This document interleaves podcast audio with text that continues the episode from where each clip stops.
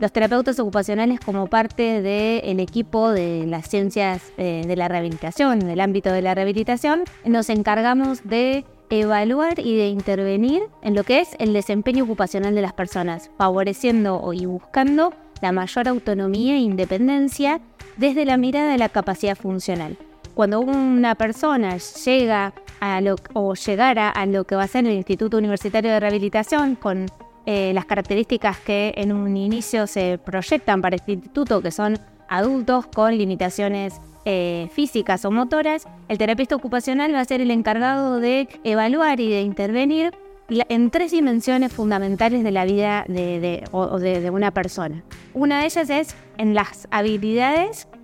propias de la persona, es decir, las habilidades motoras, comunicativas, cognitivas para la realización de una actividad. Por otro lado, vamos a mirar todo lo que tiene que ver con las em, dificultades y la, pero sobre todo las fortalezas en la realización de las ocupaciones cotidianas, las actividades de su vida diaria. ¿Qué tanto hay que graduar y adaptar las actividades para la independencia de esa persona? Y por otro lado, vamos a ver eh, el acceso o la accesibilidad a su, a su medio, sobre todo físico, pero también consideramos mucho eh, su entorno social. Todo esto, el perfil del terapista ocupacional y el aporte que hace y que va a hacer al Instituto Universitario de Rehabilitación es aportar esta mirada integral y esta mirada que eh, conlleva eh, necesariamente a un abordaje en equipo, con otros, con otros profesionales, el kinesiólogo, con el fonoaudiólogo, con el psicólogo, el psicopedagogo, este Instituto Universitario de Rehabilitación y los profesionales,